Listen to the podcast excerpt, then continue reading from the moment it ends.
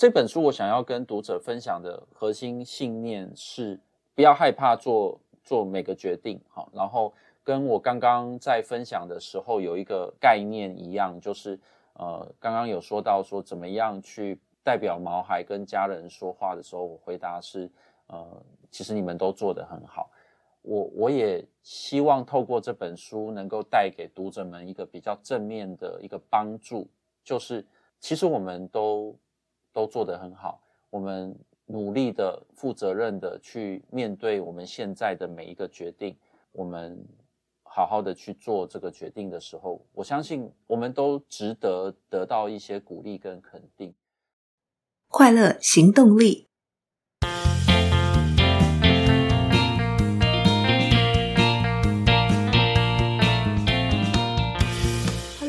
欢迎收听《快乐行动力》，这是一个学习快乐、行动快乐的 Podcast。我是向日葵。在今天的节目开始以前，向日葵先要跟各位听众朋友们分享一个好消息，那就是金医师特别提供了《金医师和猫咪狗狗每个选择都幸福》这本书给听众朋友们抽奖。欢迎大家赶快到《快乐行动力》脸书粉丝专业参加抽奖赠书活动哦。接下来就让我们开始今天的节目。金医师和猫咪狗狗每个选择都幸福。金信全医师专访下集。咦，那我也想要请您分享从医这么长的时间，您最难忘的医治经验。那为什么那么难忘？对您又有什么意义？医治经验，难忘的医治经验当然有很多，就是呃，很多不同的病患都会带给我不同的学习。我记得。我我分享一个我觉得蛮特别的一个病例，是有一只这个流浪狗，然后它出了车祸，被一个爱心妈妈捡过来。那这个爱心妈妈她本身在经济上面是一个非常非常有有能力的人，她甚至呃租了一个，就是有一个。房子，然后就专门在收留流浪动物。听说那边的流浪动物可能有几十只这样子。然后他请了他请了两个管家来照顾流浪动物，就是他很有能力啊。他他他有他有一个私人的流浪狗中心这样子。然后呢，他就带了一只流浪狗过来，是出了车祸。很惨的是，他是同一边的左前脚跟左后脚粉碎性骨折。哦，就是你根本就看不到骨头了，就整个就烂光光。Ouch！在二三十年前，我们可能没有太多的医疗方案，当然现在不一样。我们现在甚至我们可以，我们现在可以做三 D 列印，然后我们可以做移植这样子，我们可以做很多事情，嗯，很厉害，嗯，对。可以，可以，所以你看，就是除了安宁治疗这块是很进步的以外，其实还有很多更进步、更分析的科技面能够直接帮助到他们的。对，对，对，对。那当然，当然前提是我们也要 afford 得起这样的医疗成本，那是另外一回事。不过，不过在那个当下，我们没有太多选择。然后，呃，如果说我们把呃四只脚中的一只脚做截肢，用三只脚走路。是我们比较能够接受跟理解的方案。三点成为一个平面嘛，哈，所以 这个狗跟猫其实它们三只脚也是可以走路的，哈，就说它们其实三只脚的生活品质没有比四只脚来的差很多，所以其实三只脚是没有问题的。但是这一只狗狗不一样，这只狗狗来的时候是两只脚骨折，而且又在同一边。那我们再想象一下，假设它是呃。不同边的前后脚，那好像勉强，好像也可以达到某一个平衡嘛，哈，就说对不对？就是左前跟右后，啊，的感觉好像勉强，搞不好它还可以走路啊，或者是它跳，或者是怎么之类的，哈。那当我们看到这只狗它是同一侧的前后脚骨折的时候，我们就跟家属解释说，就医疗的逻辑上来讲，好像把它都截肢了。他接下来都是卧卧床吗？哈，就是那个生活品质会很差，照顾的成本会很高。有没有考虑？你会不会考虑就就让他离开呢？这样就是帮他做安乐死。我我记得很清楚，那个时候那个那个爱心妈妈，她她跟我们讲是说，安乐死从来都不在她的这个选项里面。哈啊，她都已经弄了一个私人流浪狗中心了，怎么会有？她她就她就说她完全不考虑，对，她会照顾到底。只要把狗狗的生命救回来，好，他会照顾到底，好，就算是三十分钟要翻一次面，他也会找一个人来翻面啦。哦，就是他的意思是这样子。嗯、那可是眼前不做手术，狗狗一定会离开，它可能会因为感染，它可能会因为失血过多而离开。所以呢，我们就做了手术了，我们就把它同一边的前后脚都把它好好的处理，都把它截肢干净。伤口复原的时间大约是两周、三周，当然在那期间要照顾它，然后呃帮它换药、喂它吃饭。那狗狗原本从很虚弱变得越来越有精神，后来发现这只狗狗它大概是一只十几公斤的米克斯犬，哦，原来是一个非常活泼可爱的狗狗，它的个性很好，就是它会讨拍呀，它会撒娇啊，它会摇尾巴，哦，尾巴没断，所以它会摇尾巴哈。结果发现一件事情，就是有一天，因为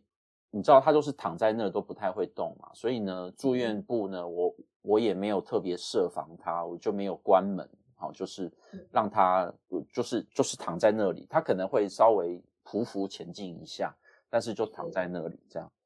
结果某一天他站起来。他用同一边的，哦，我的天哪！他用对，他用同一边的右脚的前脚跟后脚，他站，怎么能够平衡？他也太强了。他他站起来就算了，他开始他开始跑给我追，这样子，就是因为我发现他站起来以后，我就叫他的名字，然后他发现我，我发现他了，他就开始跑，你知道吗？他可以跑，然后不会他可以跑，然后我在我在医院里面追他的时候，我我我我就觉得。这很滑稽啊，就是就是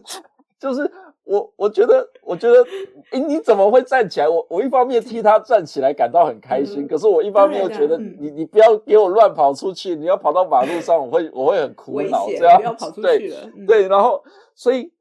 后来就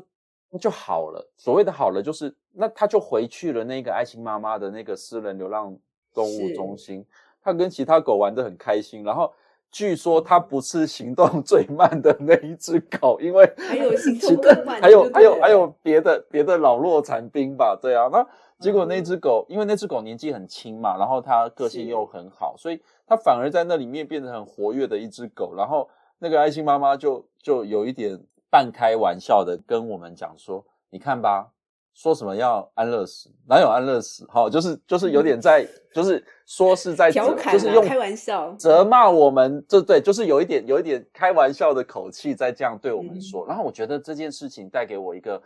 很大的提醒是，对，没错，可能有百分之九十的状态下，结果会是我所预期的样子，但是我也得思考一下，会不会有可能那个百分之十发生在。我们眼前这个当下，所以在某些时刻，我会分享这个案例给我眼前的家属，特别是我眼前的家属，他正在犹豫要不要做一个比较积极性的决定，他有办法承受这个积极性的决定带来可能不好的结果，但是他又在担心某一些考量点的时候，我会提这件事情给家属的原因是，我希望我们可以有一个更。不同的眼光，或者是更宽广的角度去看，说绝大多数可能是这样，但是这个世界总是有一些美好的奇迹发生。而这奇迹发生的时候，我我们在那个在那个当下，是不是我们我们有想过，或者是我们知道，或是我们接受，所以以至于我们想要试试看。我觉得那个带给我一个很大的很大的提醒，也就是说，我不。直接看了，然后我就说啊，这个不行，就放弃，而是我去设想各种不同的可能性，并且在那个工作的场合里面去跟我的眼前的客户、跟我眼前的家属去做一些讨论，然后以至于到最后我们做出一个最合乎当下的判断。嗯，向日葵也想请教金医师哦，就是毛孩不会说话，没有办法直接用言语做沟通。您在职业的过程当中是如何学习并且提升自己去观察非言语的表达的能力，去看出他们没有办法说出来的事情，甚至看出他们家人的难言之隐？哎，我觉得这真很厉害，这很难哎。呃，对，这这其实说很难，其实我我同意。然后其实说简单嘛，老实说。呃，把它说穿了，其实就还蛮容易的，就是给一些时间啊。很多时候在沟通的过程里面，其实往往我们会需要的是时间，从呃给对方时间去说出来，给对方时间去做一些的反应，react 就是再动作。啊，那、嗯、呃举例来说，在整间里面，特别是猫咪，我最常做的一件事情，并不是。直接把猫抓起来，然后就开始东摸摸西摸摸，然后做一些事情。呃，我不知道大家对于带猫去看兽医师的那个流程的想象是怎么样啊？这个挂了号，然后呃等到 OK，然后请到带到诊间去，然后把这个笼子打开，然后把猫交给兽医师，兽医师就把猫拿来这样子翻转了一下，然后就说：“哎，你的猫得了这个病。”哈，但我不是这样做，我。我通常，呃，让猫咪的家属，其实狗狗家属也是一样，到了诊间以后，我通常一般都会先跟眼前的家属聊天，大概聊五分钟到十分钟。可是这聊天的过程中，我会观察猫咪在干嘛啊，我会把我会把笼子的门打开，它很紧张，它会躲在里面。然后呢，有些猫咪它听我们一直在聊天，它搞不好就走出来了。啊，有些狗狗它在这个地上就走来走去，我也很少让猫咪跟狗狗一定要坐在或者是站在诊疗台上，好，我就让它到处在让他们觉得很自在，嗯，对对，让他们走来走去。那呃，在这过程中，其实我就容易看得出来猫孩今天的状况怎么样。因为如果假设有家属说，哎，我们家的猫咪都不吃饭啊，哈，然后感觉无精打采的。然后哦，我就说哦，是吗？然后我就会问他平常吃什么啊？然后这个猫咪原本的体重是多少啊？它有没有呕吐啊？最近的状况如何啊？然后家里有没有其他猫啊？你们为平常这个有没有给它吃零食啊？聊天的过程，我就发现这只猫就开始走出来，然后到处东闻西闻。我发现它对这个环境是好奇的时候，接下来我就会请我的医院的这个同事去开一罐罐头。到整间，好，然后我就发现这只猫就开始狂嗑罐头，然后家属就会很好奇说：“诶，它在家里都不吃，诶，哈，为什么来这里就会吃？”那我就会问说：“诶，会不会是最近家里太热啊？哈，很多时候在暑假就会碰到这种情况，就是会不会家里太热，所以它不吃，然后来医院比较凉，然后待了个十分钟，他觉得这个环境比较舒服，所以他就愿意吃饭，然后。”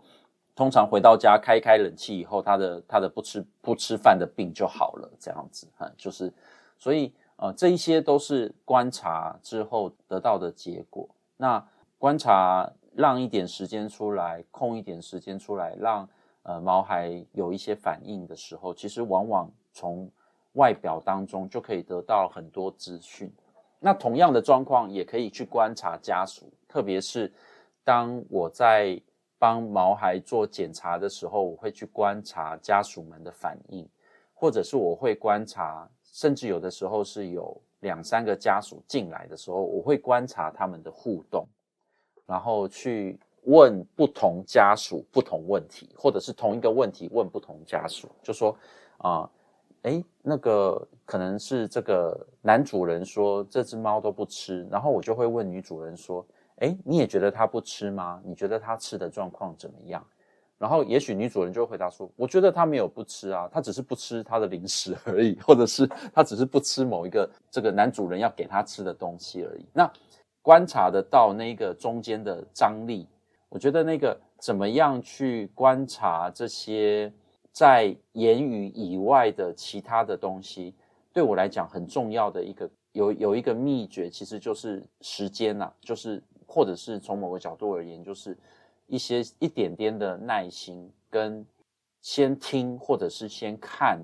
对方啊，所谓的对方对我来讲就是家属跟毛孩，他们会有哪一些反应，会有哪一些表达，那我大概就可能可以去猜测某个方向，然后我透过提问来去证实我的某一些观察是不是合乎呃事实的状态。嗯哼。哦，听您的分享，我会想到去年我读了一本非常非常感动的书，是 Doctor Sweet，呃，史维特医师所写的《慢疗》。那他特别就是提到.呃，他在旧金山的深池医院服务嘛，那生池医院呃有他特殊的背景，所以他的病人可能也都是是非常重病的病患。但是他们病人进来的时候，有些人其实已经虽然他呃是人类，但他也病到没有办法把自己的状态讲得很清楚，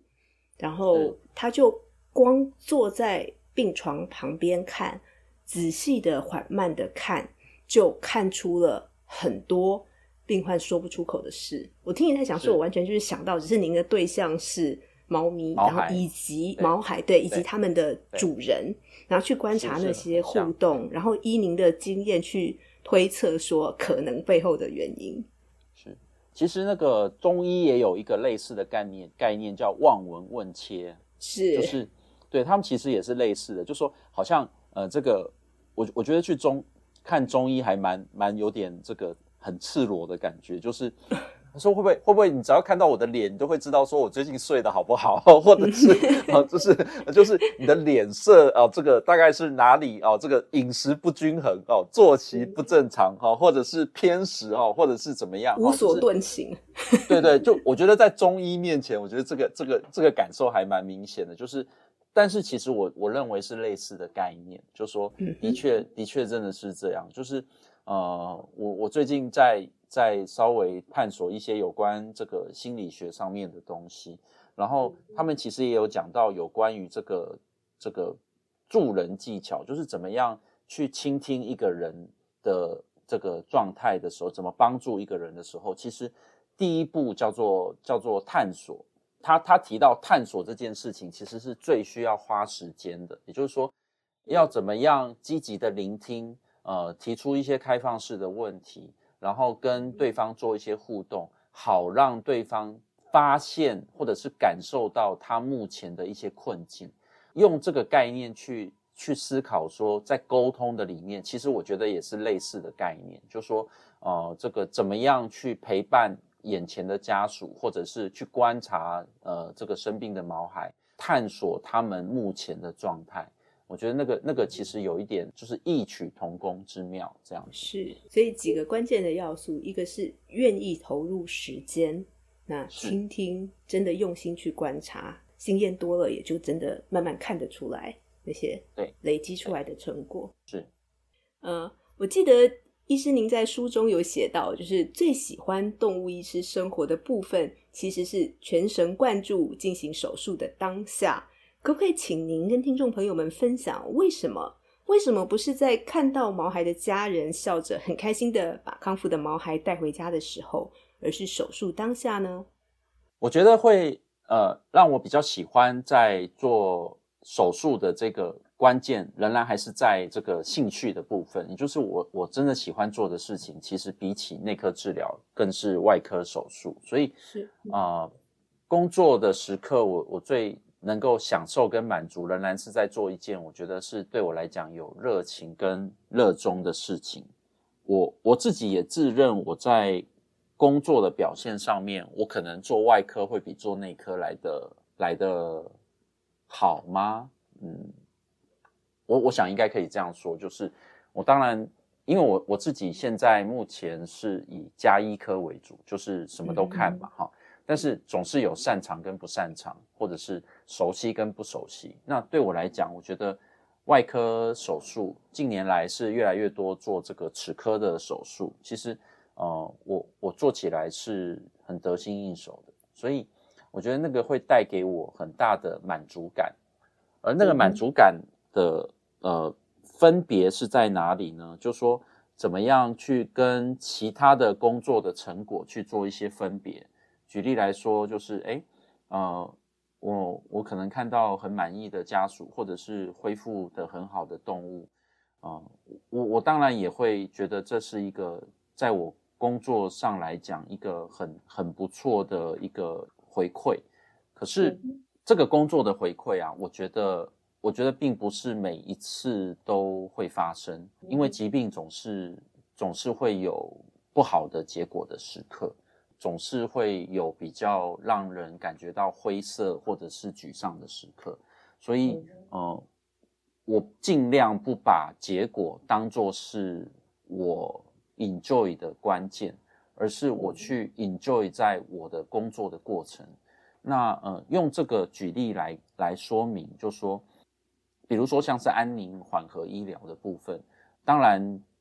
往前推一万步，到最后我都势必要陪这些家属走过这个毛孩要离世之前的，或者是离世的这个过程，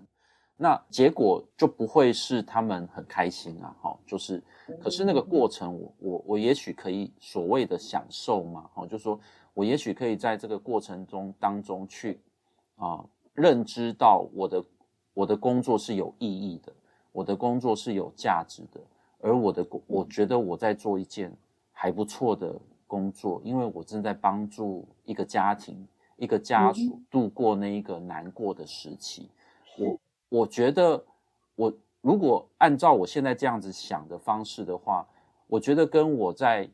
我在做手术所带给我的满足感是一样的，好，那当然，其实我我我当然看到这个狗狗的血，我也会比较兴奋一点，就是 就是那个开刀开刀的时候看到血，有有些人看到血会很害怕，但是我看到血会觉得说，哎，这是哪里在流血呢？我赶快把它弄好啊，哈，就是我会我会我会比较是属于后者的这一种，就是你不会因为那样而慌张。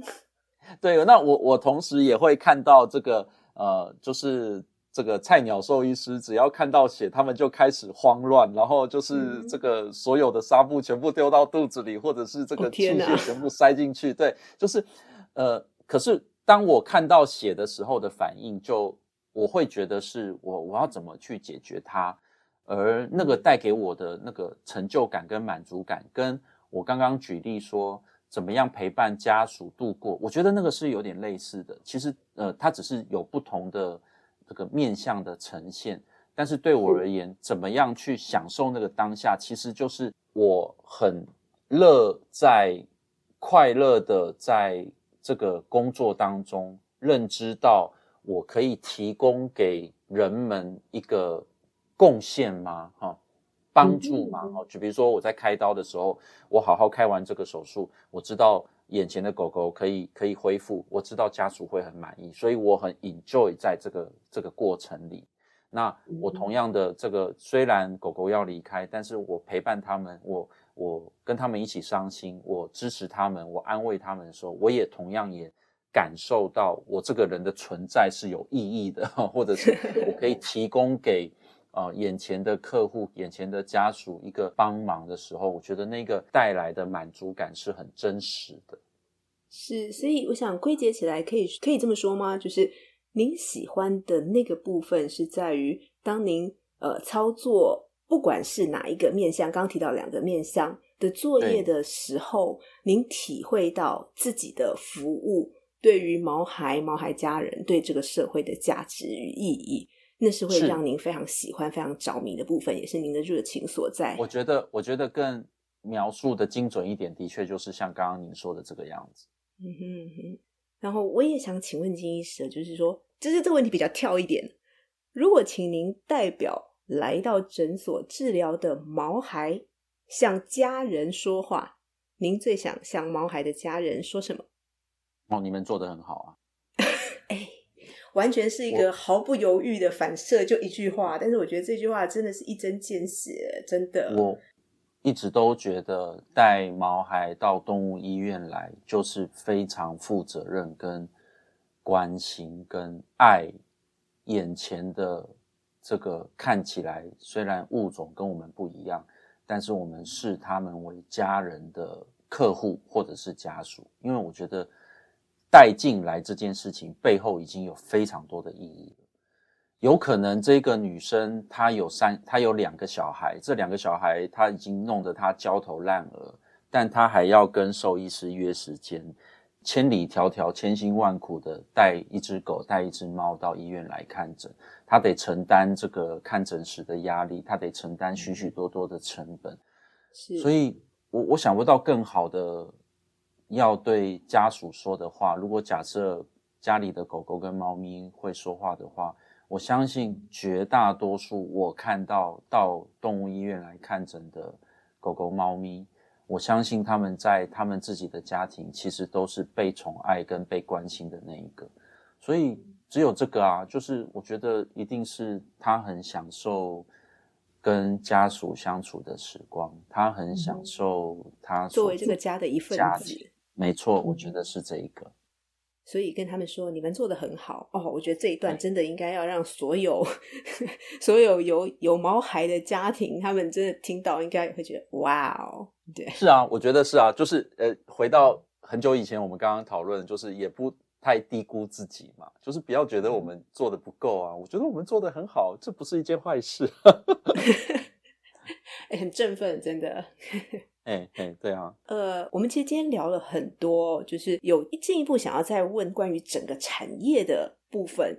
呃，因为其实对向日葵来说，每次跟不同的来宾聊天的时候，我觉得都是重新去呃认识一个我自己可能之前没有相关接触经验的产业，然后可以学习到很多。那相信很多听众朋友们也不了解，就是其实台湾的兽医产业环境啊，相较于其他国家。有哪些是我们已经做得不错的？又有哪些是您认为我们还可以再进步的地方？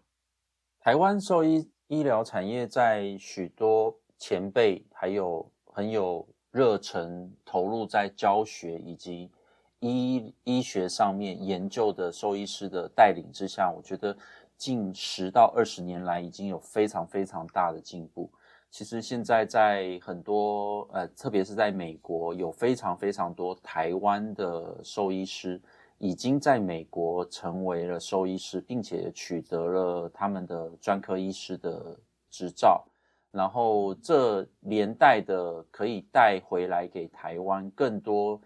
可以像欧美一样的医疗的环境跟设备，还有能力。我觉得这个部分其实相较于呃，欧美先进的国家来讲，我们的差距已经不大，甚至我们有很多呃比较特别的一些，还有先进的一些医疗，比如说像是微创手术这些呃这些手术的部分，就我所知，已经有越来越多台湾的医师发表的论文、期文以及期刊，是被欧美的兽医师感到非常有兴趣，而且也想要更多的学习，反而是。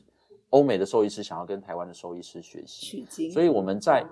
我们在这些先进医疗的设备跟能力、治疗的能力上，其实我们并没有呃落后人家到非常非常多。那所以其实呃在这些事情上，我觉得我觉得其实呃在台湾饲养宠物或者是有毛孩的家属而言，其实是呃可以很值得。让家属放心的一件事情，那我觉得这是其中之一。那呃，当然我们还有很多需要调整跟改变的部分。我觉得像我刚刚提到的专科医师这件事情，在目前的台湾兽医产业来讲，我们正在努力朝向这方面来迈进。那怎么样建立一个完善的专科医师制度？呃，透过可能是跟呃，亚洲的不同国家建立起一个不错的平台，然后让呃可能外科专科医师出现啊，呃，这个内科专科医师出现，一个一个开始出现的时候，我觉得这个对于呃整个医疗的环境来讲，又会有更大的提升。我觉得呃从进步的面向来看，我觉得其一是这个。那我觉得其二有另外一件事情，就是对于动物福利这件事情，就是。怎么样好好的去照顾流浪狗，好，然后怎么样好好的去这个像是流浪猫的一些管理上面，我们我们可以怎么样再更多的来配合？另外一个部分则是说，怎么样呃去尽量减少动物的被虐待？我觉得这是另外一个，也许在都会区以外，我们可能比较容易被忽略的一个一个面向。这个部分我觉得目前被揭露的不多，或者是其实这件事情在很多地方正在发生，但是呃我们比较不知道，所以这个部分是另外我觉得怎么样更多的提升人与动物之间的和谐的关系。好，就说当然有养毛孩的家属们，我们我们本来就不太会去虐虐待，可是那些对于动物感到很害怕的，哦，怎么样？去更多的建立起一个人跟动物之间一个和谐的一个一个关系的恢复，对，我觉得这是需要长久的一些这个教育，对，这个部分是我觉得可以从整个整个环境之中做进步的。我想到就是以前国小的时候，国小的老师都会说，在路上看到狗的话，就不要跟它对望啊，然后他们会咬人啊，所以你要小心啊。就是我觉得那种教育的方法，其实已经先假设先入为主动物，对对对，就会假设动物其实是会对人不好的。就是其实我觉得这样的假设如果可以越来越少，而是我们怎么样呃可以跟动物之间保持一个友善的友善的关系，我觉得这个是慢慢会让这个世界变得比较好。嗯，我举个例子来说，就是我在好几年前曾经去了一次日本的，我印象中应该是那福冈吗？还是福冈卡。然后，然后呢，我在路上看到了一只猫，就流浪猫哦。好，结果居然我我蹲下来，然后我在喵一声的时候，它就走到我旁边来了。嗯哼。然后我很惊讶，我想说，只要是在台湾的流浪猫，大部分都是看到人都是避之唯恐不及。结果在日本的猫就那么亲人哈，我旁边的老婆就说啊，你我们刚好看到一只很特别的猫，它会它会过来找人这样子。我心里也是这样想，我也跟他说，我觉得好像是这样。可是我们那一次那那五天，我们只要看到猫蹲下来就会有猫。都这样。嗯，对，那我觉得是那整个环境是这样，就是那整个那个城市，呃，应该是这样说，我不知道大阪猫或者是东京猫，因为我很少在大阪看到猫，但是 但是我在那边看到的猫，是我只要蹲下来，它就会过来。嗯哼，那这带给我很大的震撼。对，为什么？呃，当然有可能台北猫不是这样，但是也许可能新竹猫是那样，这个这可能就是我这个台北人受到很大的局限。可是我要说的是。会不会有机会有一天，我们也可以这样子跟猫跟狗相处在在台湾这块土地上面？就是我们只要蹲下来去想要跟动物建立关系的时候，诶，我们是可以打招呼的，我们是可以有互动的。我觉得这部分是啊，好像我们还可以在更多的努力的一个方向。嗯哼，嗯哼。是，就是我我觉得您所看的面向，就是已经不止于兽医产业环境本身，而是更宽广的看待人与毛孩在呃整体社会环境当中的一个和谐关系的营造这件事情。那他当然可能需要经年累月的时间去做一些呃从基础做起，从小做起的一个友善观念的建立。才有办法让这件事情在很久很久以后渐渐的发酵，成为您刚所形容那样的一个样貌，并不是说我今天诶一蹲下来，可能呃毛孩他们看到他们是害怕的，他们不会靠近。这个我觉得可能是一个我我我想象的一个画面，就是说如果是这样，那不是很好嘛？哈，就说呃这个对啊，就是。呃，它会是一个很美好的一个一个一个环境。当然，我觉得不限于这个狗跟猫啊，哦，就说当然还有很多其他的动物。嗯、但是如果从这整个大环境来看，怎么样恢复这个美好的过程，我觉得是很很令人期待的。嗯哼。可是我觉得事情其实真的也有好几个面向，因为像呃，我自己有一位朋友，他就曾经被流浪狗攻击过。就是那种很严重，需要去送医，oh. 而且不止一只，对，而且是无端被攻击哦。他就是走过，然后那狗就是几只在那边，就是因为他们本来就有点成群的概念，好几只，对，所以他只是走过而已，无端的就遇到了攻击。他并没有去挑衅，也没有去怎样，他只是抱着他的书走过。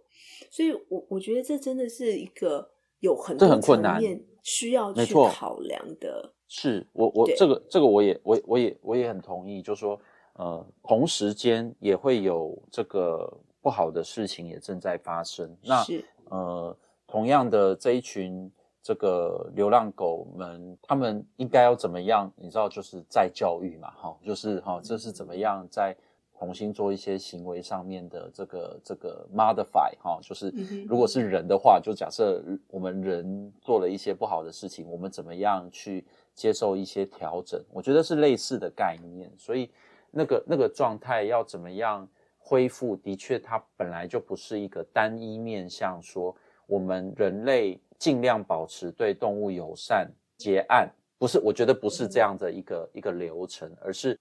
动物这边有什么应该要努力的面向，哈，然后人这边有什么应该要努力的面向，动物努力的面向，我们人类怎么怎么来帮助它？人类应该要努力的面向，我们人类应该要怎么样来一起创造出那一个环境？我觉得它的确本来就是，它它的确就是一个很大的一个议题。是真的。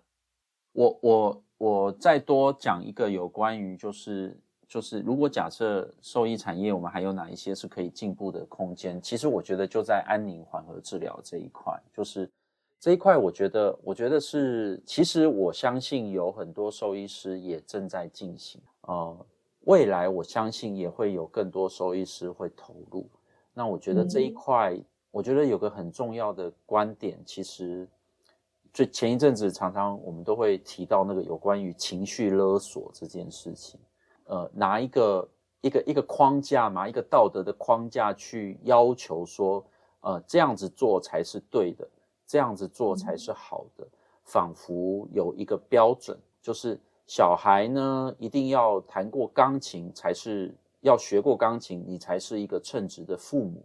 呃。这个小孩如果这个不会游泳，你就你就是失败的父母亲哈，或者是这个我呃，你知道诸如此类这样子的一个框架，也很容易放到毛孩家属身上。我觉得呃。过往我们都会说啊，你这个没有决定要治疗就就不对了，你没有想要按时回诊，那你就错了，呃，这样子的一个背后的立场跟观点，可能在未来的一段时间会慢慢的备受调整。前一阵子我才刚上完一个从美国来的肿瘤专科医师的课，过去在我们在讲到。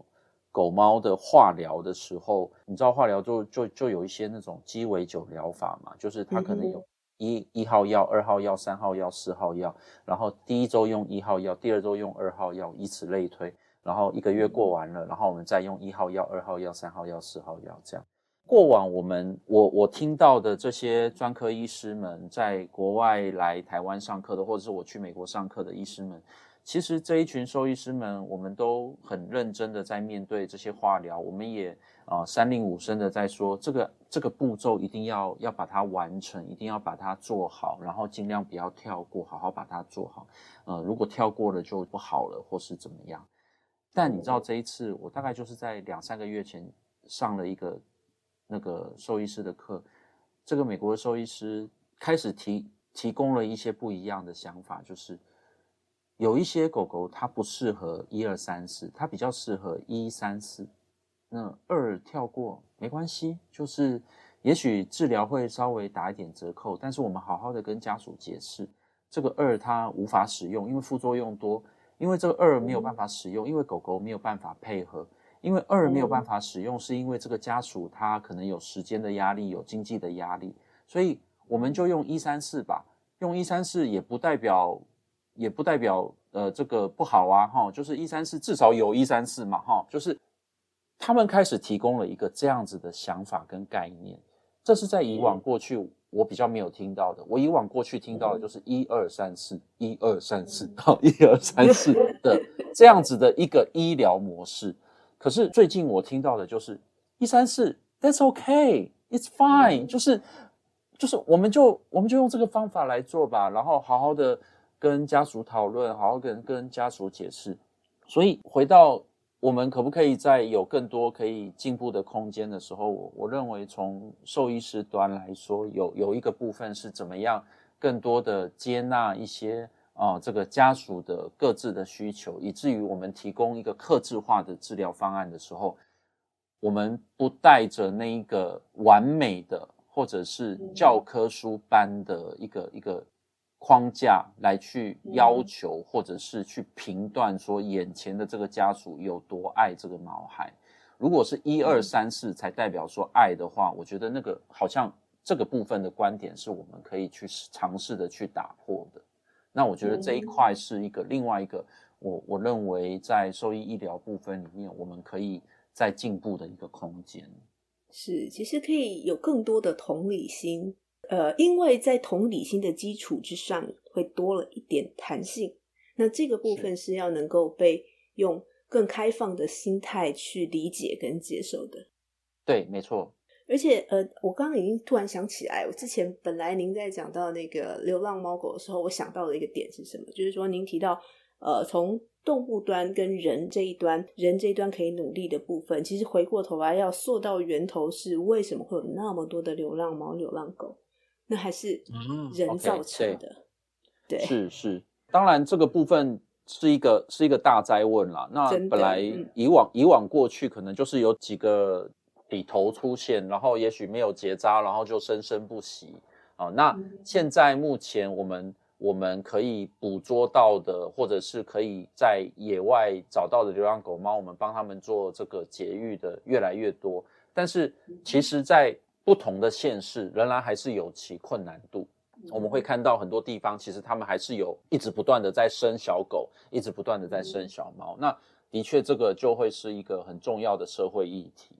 呃，今天我们还要再多谈一个问题，是针对于书的部分。我想重新聚焦回来，写书一定有您希望与读者分享的核心理念、核心信念。那是什么原因让您起心动念，觉得必须完成这本书？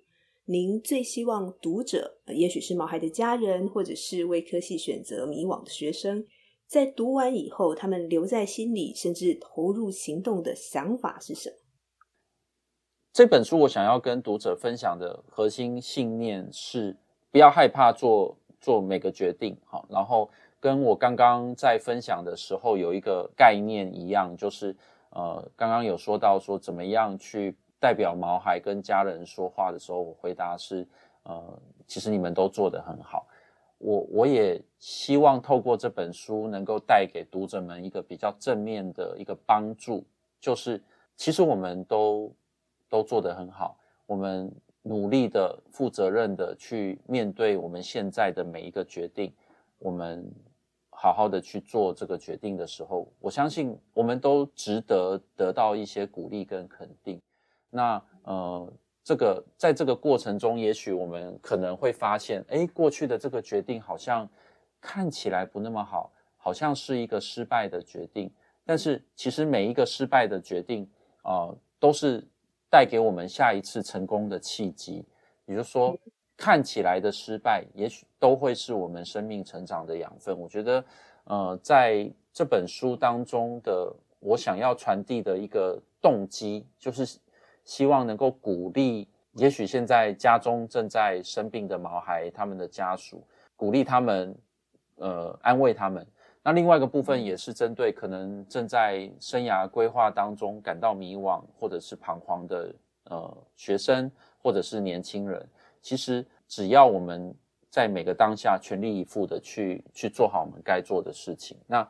我相信这每一个决定到头来都都会有带给我们很好很大的好处跟很好的结果，这是我我想要传递给。啊，读者们一个很重要的这个核心的信念。那至于我，我希望读者们可以采取什么样的行动吗？或者是呃，看完书以后会有什么样的这个这个呃这个改变的时候，我会希望大家呃在面对每个决定跟选择的时候，就可以不要感觉到害怕。就生命就是就是在冒险嘛，好，就是我们我们都在冒险的做出一个每每一个不同的选择跟决定。那。啊，不害怕去做出每一个决定，然后谨慎且不害怕的去做出每一个决定。我我是希望可以带给读者这样子的一个鼓励跟帮助，这样子。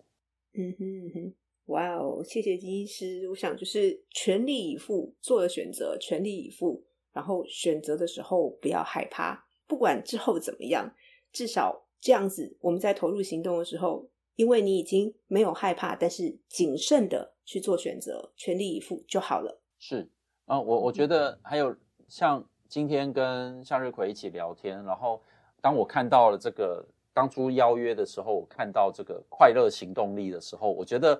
某种程度也跟我刚刚在讲的某一些这些事情是很 match 的，就是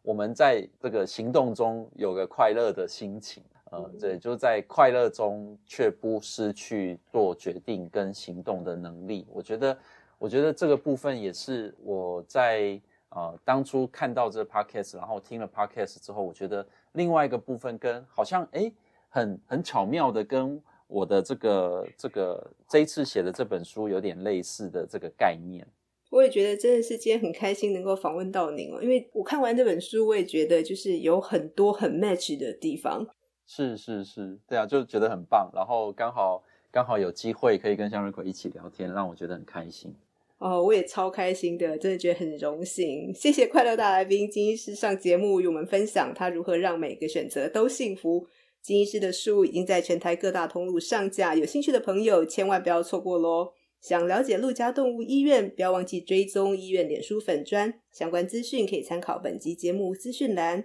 再次感谢专业又温暖的金医师，谢谢金医师，谢谢，谢谢谢谢向日葵，谢谢大家，谢谢，拜拜，拜拜。